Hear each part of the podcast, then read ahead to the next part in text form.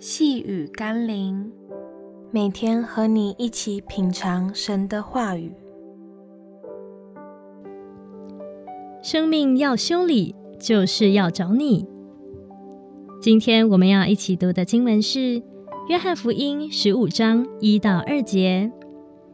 我是真葡萄树，我父是栽培的人。凡属我不结果子的枝子，他就剪去；凡结果子的，他就修理干净，使枝子结果子更多。修理车子是为了跑得更远、更安全；修理葡萄枝子是为了结出更多、更好的葡萄。修理我们的心思意念和内在生命，也是为了让我们能走得更好、更远。结出更多生命的果子。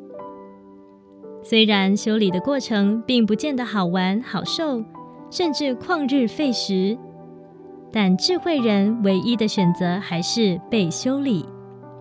只不过被修理还是有哲理的。被一个好的师傅修理，可以达到更完全的状态。但若碰上一个庸才师傅，不只适得其反。可能还会受伤、受亏损。既然要被修理，那么你知道找谁当师傅了吗？修车找懂车的师傅，修理葡萄树找懂栽种葡萄的农夫，修理生命找最懂生命的创造主吧。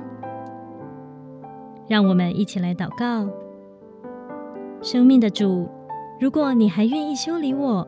那表示我还有希望，还有用。等到哪一天你不管我，任凭我渐渐毁坏殆尽的时候，那才是我最悲惨的下场。所以主啊，求你不要放弃我，尽可能的维修我，保守我可以被你使用到永永远远。奉耶稣基督的圣名祷告，阿门。